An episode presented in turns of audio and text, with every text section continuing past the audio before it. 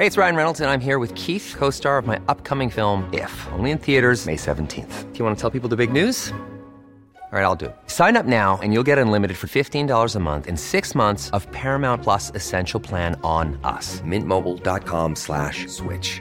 Upfront payment of $45 equivalent to $15 per month. Unlimited over 40 gigabytes per month. Face lower speeds. Videos at 480p. Active Mint customers by 531.24 get six months of Paramount Plus Essential Plan. Auto renews after six months. Offer ends May 31st, 2024. Separate Paramount Plus registration required. Terms and conditions apply if rated PG. Heraldo Radio. La HCL se comparte, se ve y ahora también se escucha. Cada martes por la noche, los expertos se reúnen para debatir, polemizar, desmenuzar a la noticia y a sus protagonistas en un sitio único, diferente y sin censura. Esta es la mesa de análisis a fuego lento, bajo la conducción de Alfredo González Castro, por El Heraldo Radio. Iniciamos.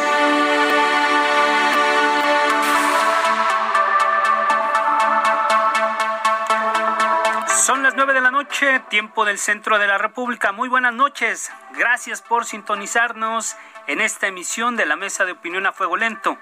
Soy Alfredo González Castro y este martes, como cada semana, estamos transmitiendo desde la Ciudad de México por el 98.5 de su frecuencia modulada a todo el territorio nacional y al sur de los Estados Unidos gracias a la cadena nacional de El Heraldo Radio. Y también, como cada semana, saludo a mi colega y amigo Isaías Robles, quien me acompaña en la conducción de este espacio y quien nos va a platicar sobre el tema de este martes. Isaías, muy buenas noches, ¿cómo estás? ¿Qué tal, Alfredo? Muy buenas noches, muchas gracias, muy bien, gracias a todo nuestro auditorio. Pues bueno, el presidente Andrés Manuel López Obrador anunció el pasado jueves 29 de julio que elaborará un decreto para liberar a presos, el cual entraría en vigor incluso antes, a más tardar el 15 de septiembre. ¿Quiénes se beneficiarían con esta medida? Vamos a escuchar lo que dijo el propio mandatario cuando hizo este anuncio. Son cuatro decisiones que se van a establecer en un decreto presidencial, internos en las cárceles federales, del fuero federal, que en 10 años no hayan sido sentenciados y estén en la cárcel por delitos no graves. Dos, adultos mayores de 75 años que estén en las cárceles también del fuero federal, que no hayan cometido delitos graves, delitos de sangre, van a ser liberados. Tres, adultos mayores de 65 años con enfermedades crónicas que estén en la cárcel y que no hayan cometido delitos graves, van a ser liberados. En el caso de enfermos, se le va a pedir a la Secretaría de Salud que haga los diagnósticos. El plazo de liberación no va a ser mayor al 15 de septiembre. Y cuatro, todo interno en cárceles federales que haya sido torturado y se compruebe mediante el protocolo de Estambul va a ser liberado. Estas cuatro acciones van a formar parte de un decreto que voy a firmar y que va a elaborar la secretaria de Gobernación. López Obrador instruyó a la Secretaría de Gobernación, encabezada por Olga Sánchez Cordero, a que esta semana presentara ese decreto. Y es que de acuerdo con esta dependencia, en total hay 220.114 personas en cárceles federales y de ellas 94.547, es decir, el 43% es población no sentenciada. De los no sentenciados, 13% están por delitos del fuero federal. Además, 8% se encuentran en centros federales Así es, así están los datos, Isaías, amigos del auditorio. Así es, es el universo de las personas que eventualmente podrían verse beneficiados por este decreto. Y bueno, para analizar los alcances del mismo, se encuentran ya en la línea telefónica María Sirvent. Ella es directora de Documenta, una organización civil que desde hace una década vela por los derechos humanos de las personas privadas de la libertad. Y también está Roberto Hernández, él es abogado, cineasta mexicano, realizador de los documentales El túnel y La laureada Presunto culpable. A ambos, muchísimas gracias, bienvenidos y eh, gracias por aceptar nuestra invitación. María, Roberto, bienvenidos, buenas noches. Muy buenas noches. Hola Roberto, gracias, buenas noches. Bien, ya escuchamos al presidente López Obrador. Se pretende liberar a presos de más de 75 años y detenidos por delitos no graves que tengan 10 años esperando una sentencia o sean víctimas de otra de tortura. Yo les pregunto, abrimos este espacio con esta pregunta. ¿Qué opinan? ¿Es el universo adecuado de presos que deben beneficiarse con esta iniciativa que presenta el presidente? María Sirvent, directora de Documenta una primera intervención. ¿Qué nos puedes comentar? Sí, bueno, muy buenas noches. Eh, bueno, exactamente creo que es esa la pregunta. Realmente, eh, ¿qué, qué, qué, mundo de población puede va a poder ser la beneficiaria? Ya tenemos el ejemplo con la ley de amnistía que señalaron ciertas hipótesis y que al día de hoy, a un año y medio de haber sido aprobada, hay realmente cuatro personas que han sido liberadas. ¿Por qué? Sí, por mucha, por toda una burocracia de la forma en cómo se está aplicando, pero también porque no se, no, no se ha encontrado a la población que cumpla con estos requisitos. Lo mismo puede suceder en este caso. Eh, realmente cuántas personas están en cárceles federales por delitos federales que lleven a lo mejor 10 años en prisión preventiva y por y que estén por delitos no graves. Eh, ¿Cuántas personas estaríamos beneficiando? Y por otro lado, también me gustaría mencionar en esta primera intervención que muchas de estas hipótesis ya las marca la Ley Nacional de Ejecución Penal o a lo mejor algunos códigos penales. Por ejemplo, eh, la hipótesis de personas de más de 65 años con enfermedades crónicas, pues están muy claras, este, como una forma de, de preliberación por política penitenciaria en la Ley Nacional de Ejecución Penal, porque hasta el día de hoy no se han liberado esas personas pese a que pasamos una pandemia. Por ejemplo, yo me preguntaría, eh, ¿existe realmente la población, de pláticas que yo tuve directamente con el órgano de prevención y readaptación social porque solicité la aplicación de este artículo de la ley nacional, me dijeron que realmente no existían beneficiarios. Entonces, esta sería mi pregunta. Claro. Roberto Hernández, tu primera intervención, ¿es el universo adecuado de presos que deben beneficiarse con una iniciativa como la que está anunciando el presidente López Obrador? Pues eh, coincido en lo que está comentando eh, María. Me parece que eh, en principio podrían parecer muy pocas personas. Eh, fíjense, estamos hablando de personas que están en penales federales.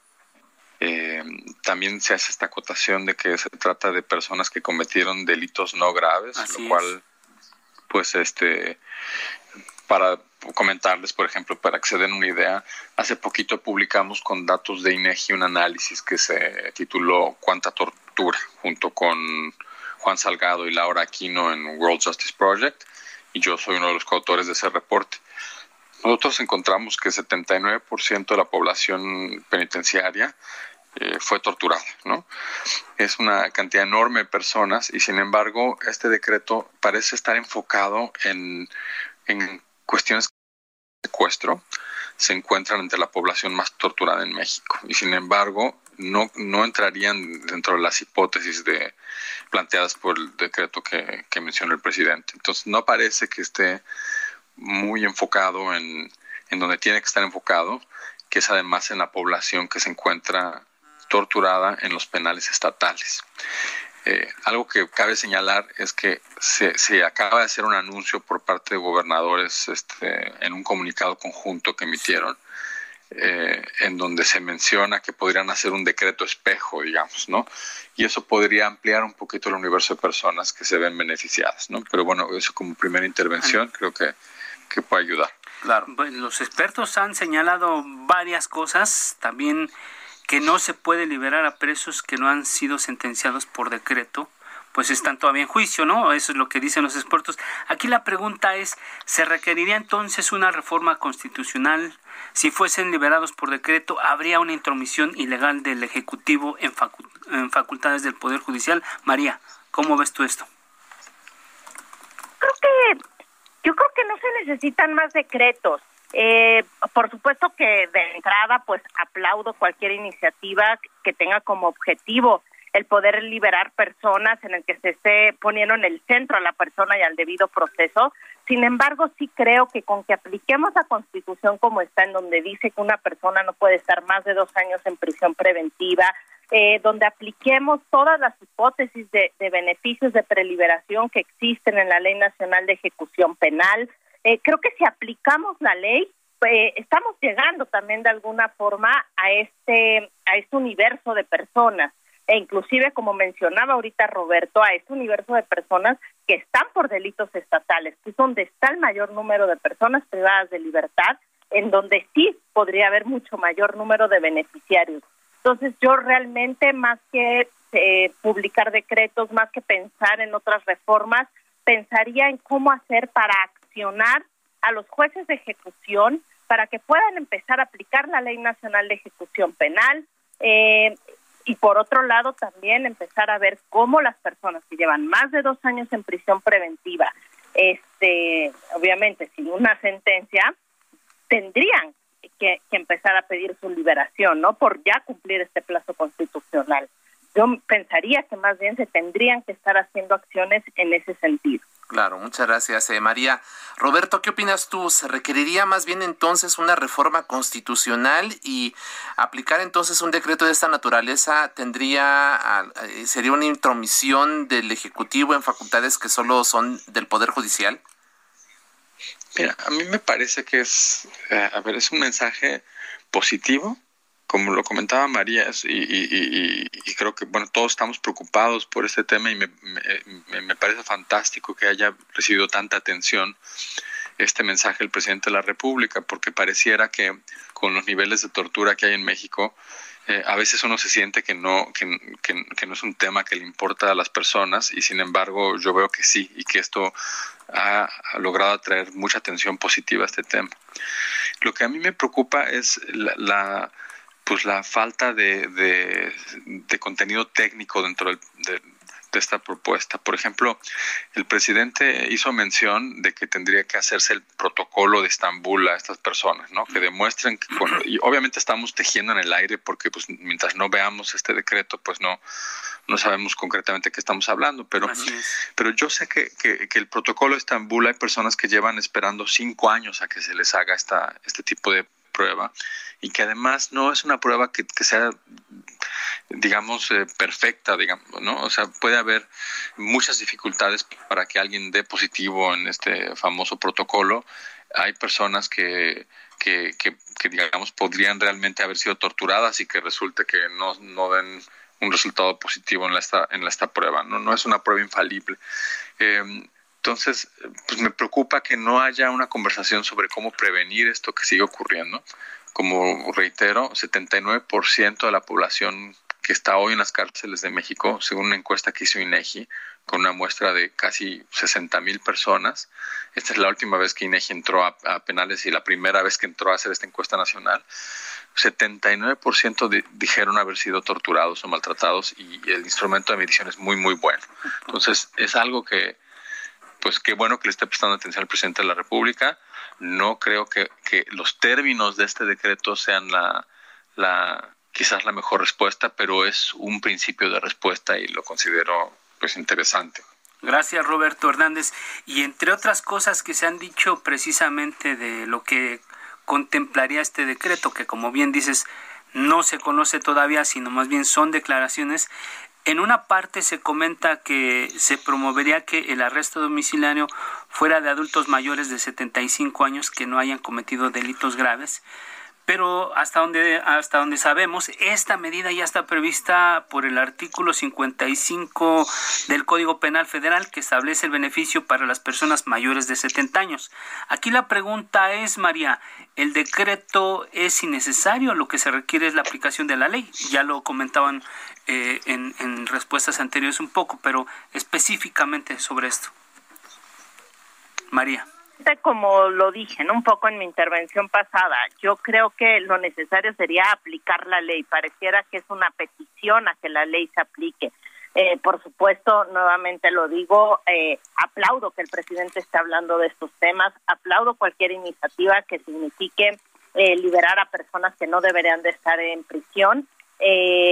sin embargo, creo que lo que se necesita es aplicar la ley que ya existe, ¿no? Como acabas de decir, el Código Penal Federal señala esto de mayores de 75 y creo que podríamos ir viendo cada uno de los incisos eh, de la población que contempla. eh, ¿no? Eh, y por otro lado, pues también haciendo mención a, algo que acababa de, que acaba de decir Roberto eh, sobre las personas torturadas, donde dice el presidente que será las personas que prueben a través del protocolo de Estambul. También aquí no solo el tiempo que se tardan en aplicar el protocolo de Estambul, que es bastante grave, sino también que pues muchas veces el protocolo de Estambul, la gran mayoría de las veces se aplica por los propios miembros de la fiscalía y son muchas veces los, los miembros de la fiscalía los que torturaron, ¿no? Entonces también aquí hablar de la imparcialidad, creo que hay otras herramientas que ya también existen para que los para que se pueda determinar la tortura. Eh, también creo que más bien este estamos hablando evidentemente sin conocer el decreto, pero creo que se tendría que consultar a los expertos en los diferentes temas para en todo caso poder darle contenido técnico a este decreto. Eh, me parece que eso sería bastante importante eh, porque también las personas que hemos llevado casos sabemos a, lo que nos enfrentamos. El presidente habla de personas de más de 65 años con enfermedades crónicas y que la Secretaría de Salud va a hacer el diagnóstico. Yo aquí he llevado casos, no a nivel federal, pero sí en la Ciudad de México, eh, de personas con enfermedades este, graves, crónicas, donde la Secretaría de Salud hace el diagnóstico y también se tardan mucho, no se aceptan por los jueces, las personas al final eh, con cáncer terminales acaban muriendo, ¿no? Ir viendo estas experiencias de qué ha funcionado, qué no, y poder en todo caso construir un decreto pues, lo más eh, enriquecedor eh, y sobre todo este, con las reglas muy claras de cómo se va a aplicar y que no se vuelva a replicar lo que ha pasado, por ejemplo, con la ley de amnistía, que realmente no se ha logrado, ¿no? No se han logrado las liberaciones esperadas. Así es, hablaba solamente de cuatro, ¿verdad, María? Por el tema de la amnistía. aproximadamente, máximo tres o cuatro eh, personas que han salido en delitos contra la salud. Así es. Ambos han mencionado, Alfredo, amigos del auditorio, tanto María Sirven, directora de Documenta, como Roberto Hernández, abogado cineasta, que el tema de la tortura, y es el cuarto punto justamente del decreto que me anunció el presidente el jueves de la semana pasada. Eh, ¿Qué tan complicado, eh, Roberto, es comprobar la tortura? ¿Existe el riesgo incluso de que se generen alegatos falsos para que algunos presos logren la libertad argumentando que fueron víctimas de esta práctica? Pues qué importante pregunta la que haces y a mí eso es lo que me llama más la atención. O sea, el, toda la, la atención que recibió este tema es justamente porque el presidente está haciendo mención de, del problema de la tortura. O sea, una cuestión para mí es si las personas tienen enfermedades crónicas o si son mayores de edad o estas cuestiones humanitarias, pero, pero yo quisiera ver un instrumento que esté enfocado específicamente en eh, darle un alivio, darle una respuesta a las personas que fueron torturadas. Y entonces eso requiere un análisis fino. No, no, no parece que un decreto o que una ley, digamos, que, que, necesariamente está diciendo generalidades, sea eh, capaz de dar una respuesta a algo que es totalmente casuístico. Uno tiene que poder analizar caso por caso qué le pasó a tal persona, qué está alegando, qué está diciendo que le hicieron, pero lo que te puedo decir, lo que les puedo comentar es que es sistémico, es un asunto que es una práctica generalizada en México que depende de qué delito te acusaron, el nivel de tortura que te aplicaron, quiénes te detuvieron, qué autoridades te detuvieron, son las que determinan si te torturaron también en parte. Entonces, eh, lo que hay que hacer en el fondo es eh, pues crear un, un, eh, eh, un, ejército de funcionarios públicos que son los que le van a dar contenido al derecho que tenemos todos de no ser maltratados físicamente eh, por las autoridades a cargo de investigar los delitos. Es una, es una falsa promesa en el fondo, ¿no? Que, que lo que está comentando María, o sea, en, pues puedes tener cosas muy bonitas en la ley, pero si no hay funcionarios que se van a hacer cargo de que esos derechos se materialicen, pues la ley será poesía, pero no va, a seguir eh, sin cumplirse. Y yo creo que el presidente de la República eh, pues tendría que empezar a pensar cómo le va a hacer para que esto tenga sentido. Por ejemplo, y se han hecho estas propuestas desde hace años, que la Comisión de Derechos Humanos, ¿no? la Comisión Nacional, pues asume el papel de ser defensor público, por ejemplo, ¿no? En lugar de estar haciendo estos, este, estas recomendaciones que nadie acata. ¿No?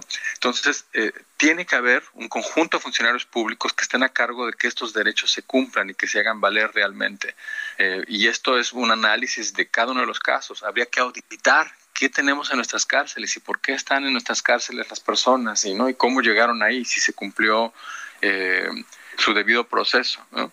Entonces, sí, la verdad es que yo celebro esto me parece muy importante que el presidente de la República y su equipo se enfoquen en esto, pero me parece que técnicamente si lo que quiere el presidente es darle sentido a la promesa, a, la obligación, al derecho que tenemos, digamos, que está en la Constitución de no ser maltratados físicamente por las autoridades que nos investiguen, pues hace falta dedicarle más recursos a esto, una inversión de personas sustancial y de tiempo sustancial para que esto se materialice ¿no? y sea una realidad.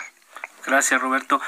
Pues María, uno escucha a los expertos, las voces de los expertos y piensa que en realidad este podría ser otro mensaje demagógico eh, y, luego uno también piensa ¿qué, qué temas sociales o dificultades sociales se derivarían de que en caso de que eh, pudiera materializarse este propósito de liberar o preliberar a tanta gente que, que está en, en las prisiones qué escenario podríamos estar viendo y si es factible, ¿no? Que ocurra esto, María. Eh, bueno, aquí también una cosa que me preocupa al escucharlos es justamente las expectativas, porque pues detrás de, de todo esto pues hay personas, hay personas, hay familias eh, que, que, escuchan este mensaje del presidente y pues generan expectativas sobre la liberación de sus familiares. Entonces, eh, sí, creo que por eso eh, hay que tener mucho cuidado con lo que se dice y porque estas falsas promesas, pues, este, pueden causar esto. Esto por un lado y por otro lado, en caso de poderse materializar, en caso de que sí se empiecen a liberar personas, creo que también es muy importante que este decreto o que este plan de liberación de personas del Foro Federal eh, vengan acompañados de una política de reinserción, acompañadas de un plan de salida de estas personas. No solo es liberarlas y, dejarlas a su suerte, sino es liberarlas y darles oportunidades en todos los sentidos, ¿no? Un plan de reinserción integral eh, creo que debe ir acompañado de toda esta política de liberación.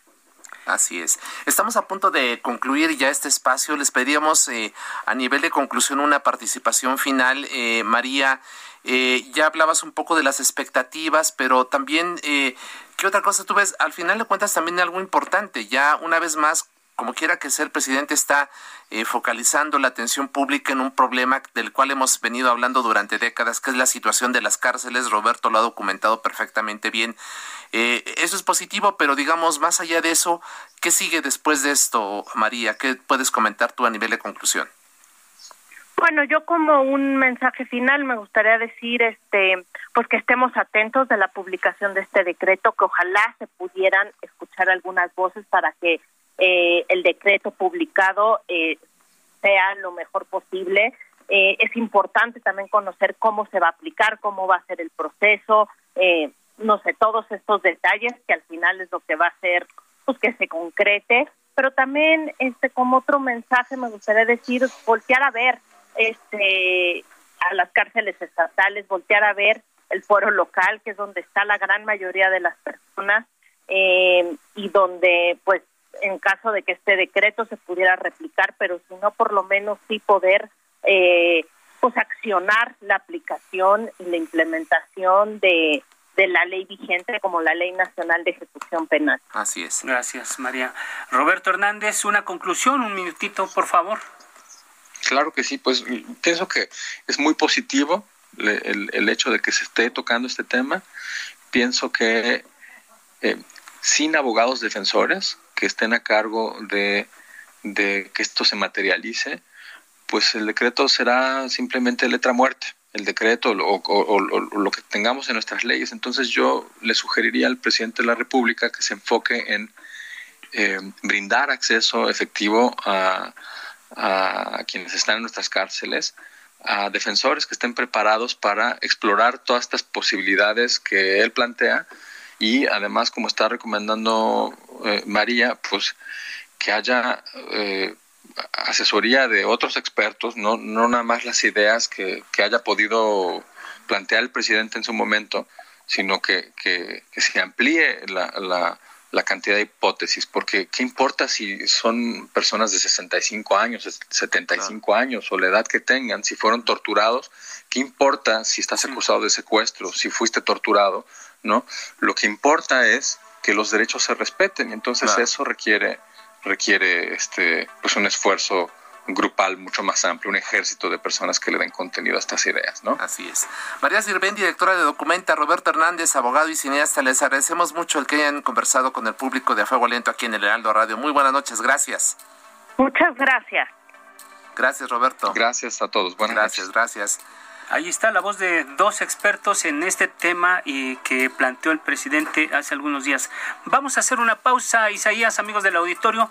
No le cambie, regresamos. Así es, y vamos a hablar del tema y después de la consulta, ¿qué? Y la que sigue, revocación de mandato. Sigue la polémica por El Heraldo Radio, con los que saben de política y la desmenuzan. En la mesa de análisis, a fuego lento, lento, con Alfredo González Castro. Regresamos. Heraldo Radio, la HCL se comparte, se ve y ahora también se escucha.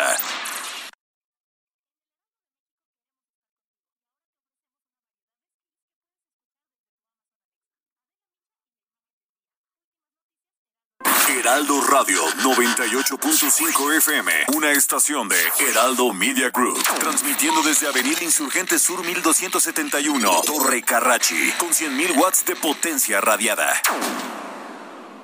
Está usted en la mesa de análisis, a fuego lento, con Alfredo González Castro, por El Heraldo Radio.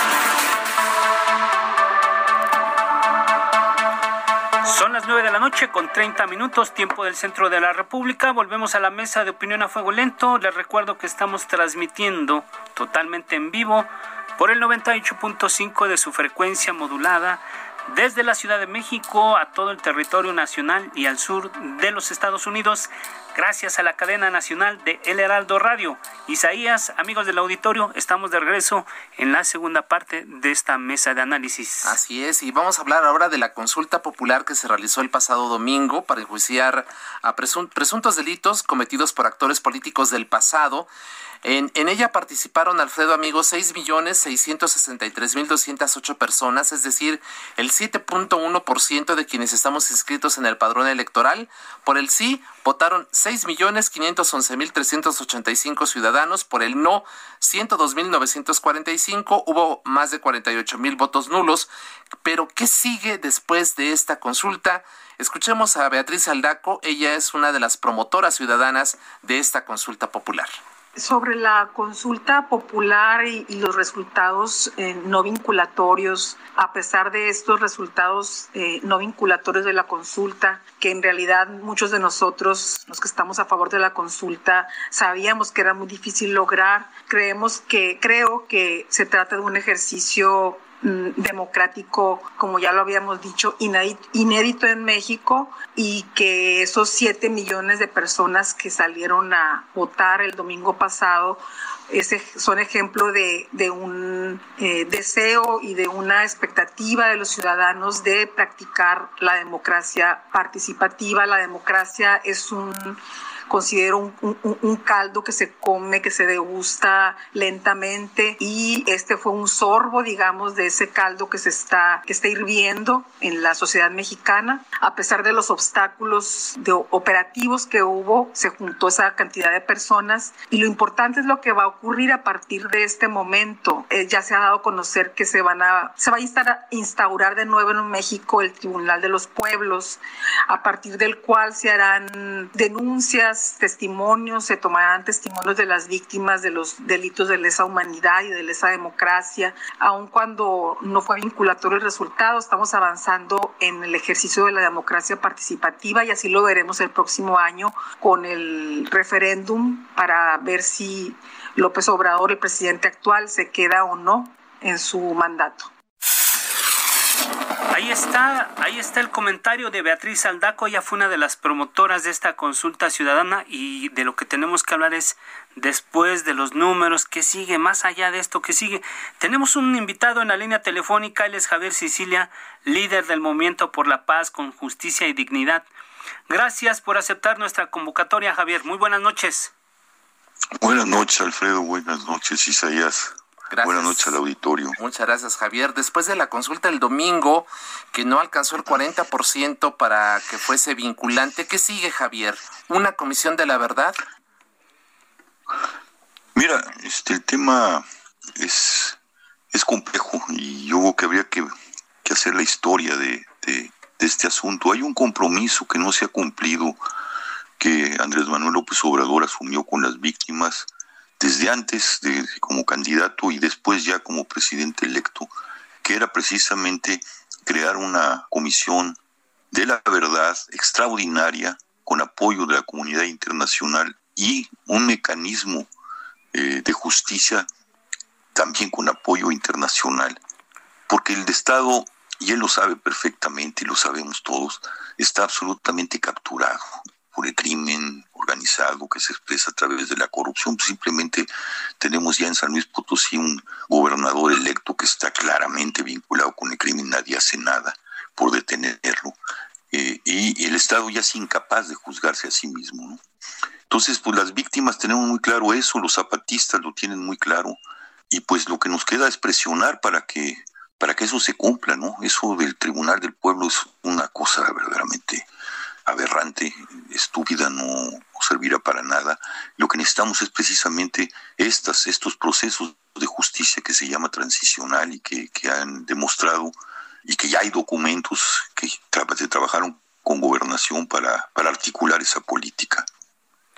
Gracias, Javier. Pero sin, em, sin embargo, las, las experiencias de estas comisiones en el pasado no han sido afortunadas y tú mejor que nadie lo sabe. Ahí está la Comisión de la Verdad del Estado de Guerrero para la Guerra Sucia y la Fiscalía Especial para Movimientos Sociales y Políticos del pasado que creó Vicente Fox. ¿Qué, ¿Cuál es el siguiente paso? O sea, hablabas de esta justicia transicional. Es que es justamente eso, no, no se trata de comisiones de la verdad acotadas, pues como, como sucede sin un apoyo verdadero del Estado y con apoyo internacional. Es decir, las comisiones de la verdad no, no tenemos, está tan capturado por el crimen, por la corrupción este país, que no tenemos la capacidad de juzgarnos. Necesitamos un mecanismo muy grande con apoyo internacional y, un de, verdad y uno, uno de justicia. Son procesos absolutamente largos. El primero que lo hizo para descapturar al Estado de, procesos casi dictatoriales eh, y, segregacionistas fue, fue Sudáfrica y funcionó muy bien. Se ha echado a andar en Guatemala, ha funcionado con, con, es un asunto a largo plazo, pero es una ruta, una ruta que tiene sentido, ¿no? Y que tiene una finalidad y que tiene que tiene la manera de, poder acotar eh, el problema del crimen, ¿no? Y, sanar al Estado y verdaderamente pasar a una transición, a una a una verdadera transformación y no una simulación de transformación como la que estamos viviendo. Un modelo podría ser justamente como la CICIG que operó en Guatemala con expertos internacionales, con un fiscal incluso español que investigó todos los crímenes que ocurrieron allí en el pasado. Así es, así es. Ahorita también en, para, hablar este de algo más semejante a nosotros en Colombia. En Colombia llevan un, proceso muy largo. Y, muy largo, pero ha mejorado muchísimo la vida y la, la, vida democrática de, de, Colombia, ¿no? Y, tenemos esos ejemplos. Los otros no han funcionado porque, porque el, el, país está destrozado, ¿no? Y, y, el aparato político está absolutamente capturado y el esqueleto moral de gran parte de este país está verdaderamente eh, desmoronándose, ¿no? Entonces, este, sí necesitamos eso y, ahí está, ¿no? Y son compromisos, no necesitamos ninguna ninguna encuesta de esta naturaleza, es una consulta de esta naturaleza, necesitamos voluntad política, ¿no? Y que entendamos los mexicanos que, que o salimos de esta bien o el infierno va a ser mucho más hondo, más profundo como el que está, como, como lo que está sucediendo hoy. Sí, eh, a raíz de este ejercicio que, que, vivimos el domingo surgieron muchos muchos planteamientos. A ver si te parece, vamos a escuchar, eh, eh, buscamos la opinión de Omar García, él es sobreviviente de Ayotzinapa y es promotor ciudadano en la consulta del domingo, además de diputado federal de Morena pero nos pareció interesante recuperar su, su comentario, lo compartimos contigo y regresamos. El tema de la consulta popular con más de 6 millones y medio de participaciones, en términos numéricos, pues todo mundo podrá afirmar y no hay forma de cuestionar eso, es un fracaso. En términos de la movilización que nosotros realizamos a nivel de territorio, en las entidades federativas, con organizaciones sociales, organizaciones de familiares de víctimas, etcétera, el tema que logramos colocar en la agenda pública nuevamente, las comisiones de la verdad, el Tribunal Popular o el Tribunal de los Pueblos, capítulo México, la posibilidad de instalarlo aquí para que sesione, eso es lo más importante. El tema de la justicia, el tema de la impunidad, es un tema que ha estado todo el tiempo ahí y que no hemos querido ver o pensamos que ya se resolvió. Y no, no es así. Tenemos que reimpulsarlo. Tenemos que buscar nuevamente todas las expresiones sociales y familiares de víctimas para sintetizar sus propuestas, las nuestras, ver cómo van a operar estas comisiones de la verdad, qué delitos van a investigar y cómo y cuándo sesionaría el Tribunal de los Pueblos. Javier, habla Omar García, sobreviviente de Ayotzinapa y también un promotor de esta consulta de un tribunal de los pueblos. ¿Tú cómo ves esta opción viable? Ya nos hablabas de la justicia transicional, pero ¿un tribunal de los pueblos? Pues, llamémosle como, como sea, es decir, hay documentos, hay procesos. Yo creo que lo que hace falta, y creo que Omar, Omar tiene razón, es que tenemos que sentarnos, ¿no? Sentarnos este, con los zapatistas, creo que los que pueden convocar y que tienen una legitimidad de muchos años son los zapatistas, y no solo legitimidad, sino territorio. Tendríamos que, tendrían que convocar, yo espero que lo hagan, lo han estado haciendo de alguna manera, pero para juntarnos y definir, definir qué procesos hay que seguir y cómo presionar al Estado a que cumpla con lo que tiene que cumplir, ¿no? Pues que, porque para eso, para eso es un Estado, ¿no? Cómo se descaptura y cómo estamos dispuestos a presionar para esa descaptura, ¿no? Pero necesitamos sentarnos, necesitamos afinar la, la idea que se llama, que, que la ven como tribunales del pueblo, como nosotros como justicia transicional, los zapatistas no la nombran, nombran verdad y justicia, que son parte de, la base fundamental de una justicia transicional. Tendríamos que sentarnos y yo espero que los zapatistas que, llevan procesos lentos, eh, pero que siempre, a final de cuentas, son efectivos, pues lleguen a convocar y podamos realmente sentarnos a dialogar entre las organizaciones cuál es el camino que tenemos que, llevar a cabo. Así es, pero no solamente quedaría en las organizaciones, Javier, se necesita la voluntad política del gobierno federal. ¿Tú ves en Andrés Manuel López Obrador y en el gobierno de la 4T un compromiso real para... Eh, ya, ya sea una comisión de la verdad o este tribunal de los pueblos o esta justicia transicional para justamente eh, darle justicia a las víctimas, ¿tú crees que haya voluntad no, en Andrés Manuel? No, no lo creo. No, no, por desgracia no. Andrés Manuel ha, usado, por desgracia, mal los principios fundamentales con los que llegó al, al poder, pues, pues de manera, de manera perversa, hay que decirlo así. De hecho, te digo, les digo, eh, esto lo acordamos, nos sentamos, trabajamos con, con Olga Sánchez Cordero, con, con, con Alejandro Encinas, eh, con anuencia y, empujados por Andrés Manuel López Obrador en este trabajo. Y cuando llega al poder, en los 100 puntos que, que manifiesta justamente cuando, cuando toma posesión de la presidencia en el Zócalo, no hay, no hay nada de lo que habíamos acordado, nada de lo trabajado, y la única comisión de la verdad que no está funcionando, hay que decirlo con claridad, es para Ayotzinapa, ¿no? Como si Ayotzinapa, como si un caso eh, eh, fuera, fuera la realidad terrible del país, ¿no? Ayotzinapa es la punta de, del iceberg de un horror que no tiene, pues nombre, pues, ya, ya, ya el lenguaje eh, fracasa para nombrar lo que estamos viviendo, ¿no? Entonces, por desgracia, no la hay. Si ya lo, si, si lo hubiera, ya la hubiera implementado. Si lo hubiera, ya hubiera trabajado con las organizaciones sociales y, con todo lo que hemos trabajado con ellos y no hubiera destruido la Comisión de Atención a Víctimas y no tendría en la, en la, inanición a la Comisión de Búsqueda de Desaparecidos. Javier Cecilia, líder del Movimiento por la Paz. falta de voluntad política. Perdón. Javier, eh, líder del Movimiento por la Paz con Justicia y Dignidad, gracias por tu tiempo y tu confianza. Muchas gracias, muy buenas noches, estamos Al pendientes. contrario, Alfredo, muchas gracias, Isaín, Isa- Isaías, perdón. Gracias, Javier. Muchas Javier. gracias, Alfredo Isaías, y, Vamos- y un vamos. abrazo allá a la gente. Gracias, Javier. Vamos a cerrar este bloque va- con un comentario de Graciela Rodríguez. Ella es directora ejecutiva de la Comisión Mexicana de Defensa y Promoción de los Derechos Humanos. Con este comentario damos pie a otro tema. Me parece que la consulta popular es un ejercicio democrático inédito y que sin duda hay que seguir impulsando para fortalecer la democracia en el país.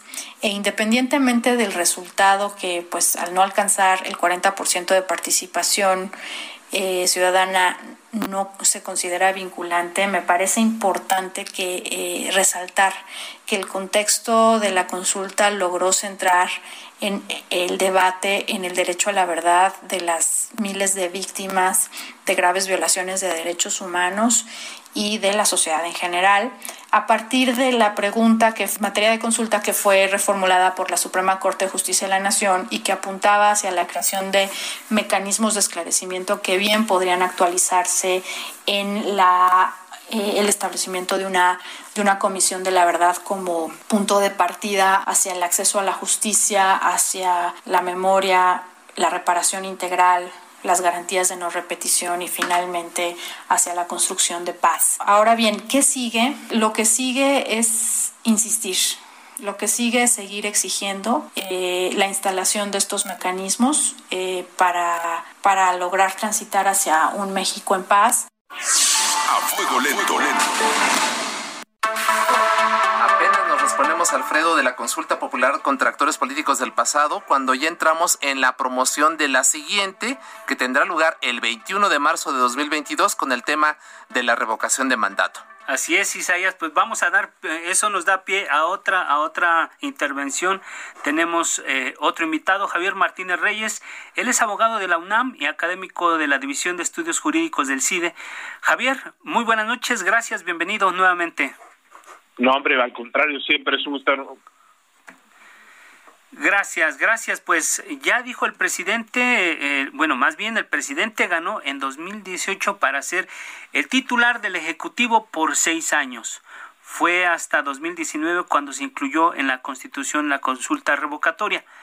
La pregunta acá es, ¿se le puede aplicar retroactivamente la ley a Andrés Manuel López Obrador, Javier? Mira, yo lo que te diría es, en términos generales, podríamos decir, eh, si tuviéramos un contexto diferente, que quizás sí habría un problema, digamos, de retroactividad. Pero cuando se hizo la reforma constitucional en un artículo transitorio, ¿no? Se estableció con toda claridad que sí se podía aplicar la revocación de mandato para el periodo del presidente López Obrador. ¿No? Un poco el criterio de la Suprema Corte vigente hoy en día es que cuando se hace una reforma a la Constitución, como en este caso, ya no vale hacer ningún tipo de planteamiento de inconstitucionalidad. ¿No? Entonces, en ese sentido, yo te diría, sí es posible y si se junta el número de firmas eh, para ello, tendremos revocación de mandato. Así es. Eh, Javier Martín Reyes, eh, abogado de la UNAM, académico de la División de Estudios Jurídicos del CIDE, platícanos, para echar a andar este procedimiento se requiere entonces lo mismo que ocurrió en la consulta del pasado domingo, es decir, recabar un número de firmas determinado para que entonces se active el proceso.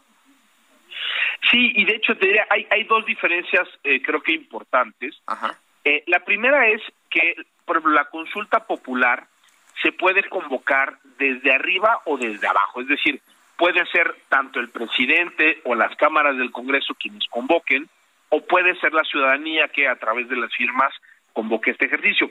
De hecho, hay que decirlo, esta consulta popular que tuvimos el, domingo no fue convocada a partir de las firmas que se juntaron, sino que se convocó a solicitud del presidente, porque el presidente de alguna manera se le adelanta a las firmas y por los tiempos de resolución la Corte termina convalidando esa consulta popular.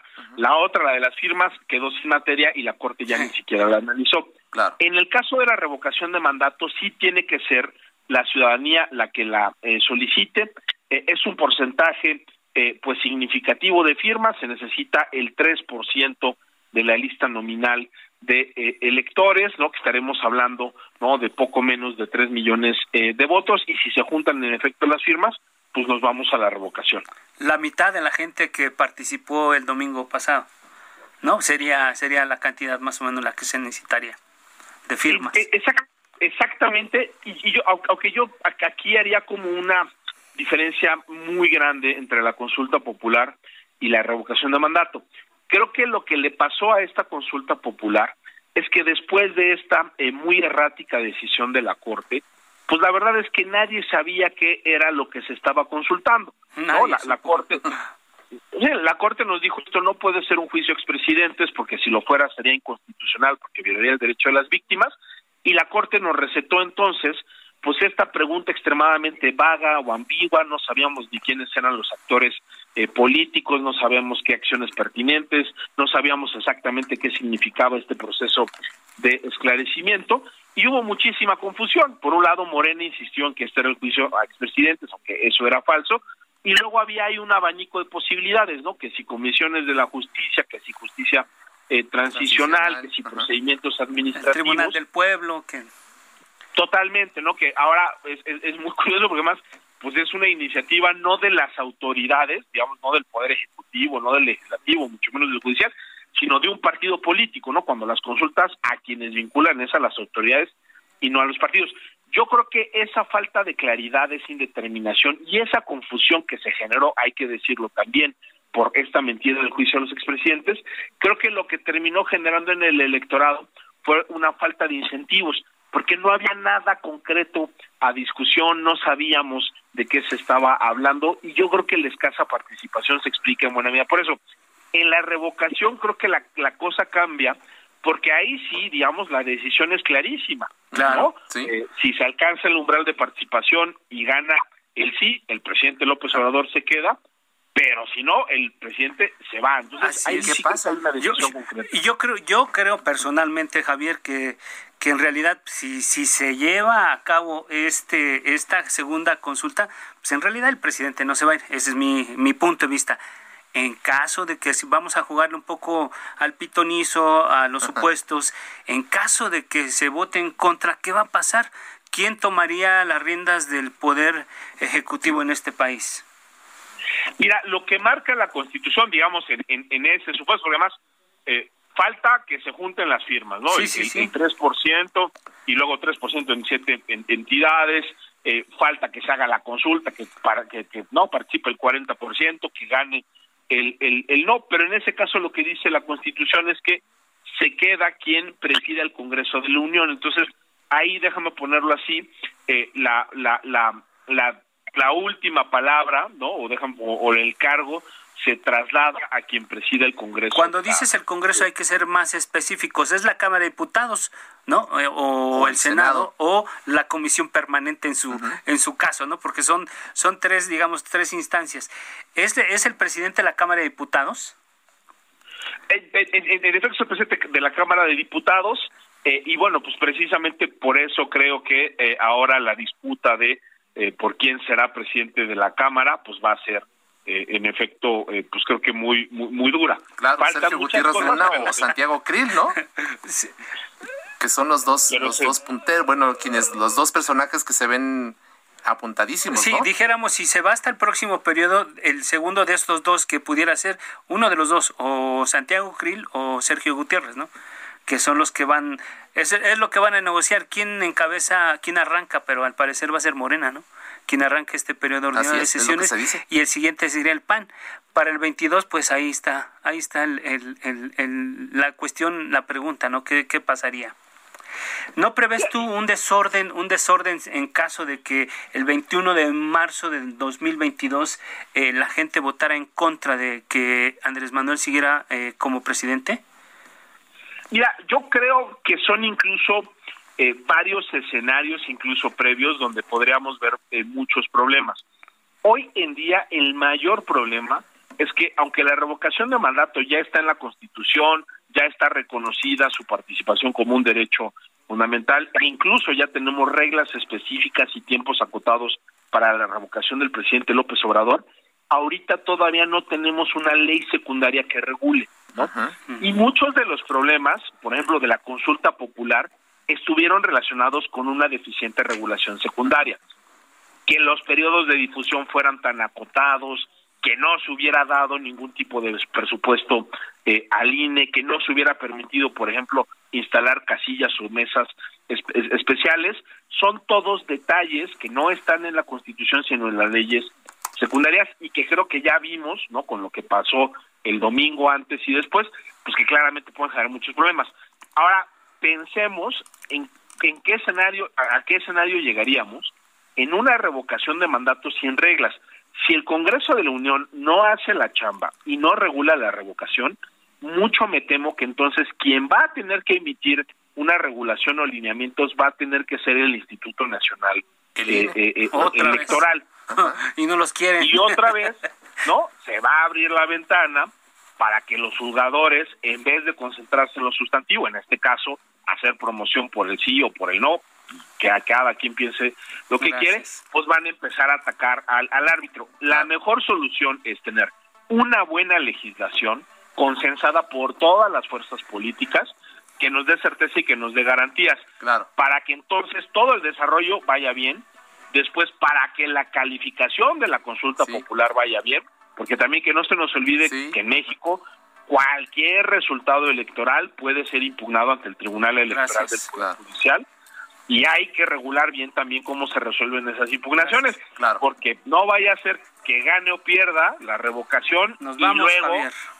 Se quiera ahí eh, ver, ¿no? Pero yo creo que vamos a tener que ver todas estas Gracias, cosas. gracias Javier. Nos vamos. eh, muchas gracias a todos los especialistas que participaron en este espacio. Agradecemos eh, a todo el auditorio, a quienes hacen posible, Ángel Arellano, Georgina Monroy, Javier Báez. Nos vamos, nos escuchamos mañana a las 9 de la noche. Así es, cuídese, use el cubreboca, yo se me lo pongo. La polémica por hoy ha terminado.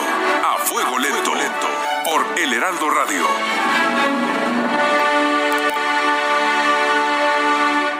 Heraldo Radio. La HCL se comparte, se ve y ahora también se escucha.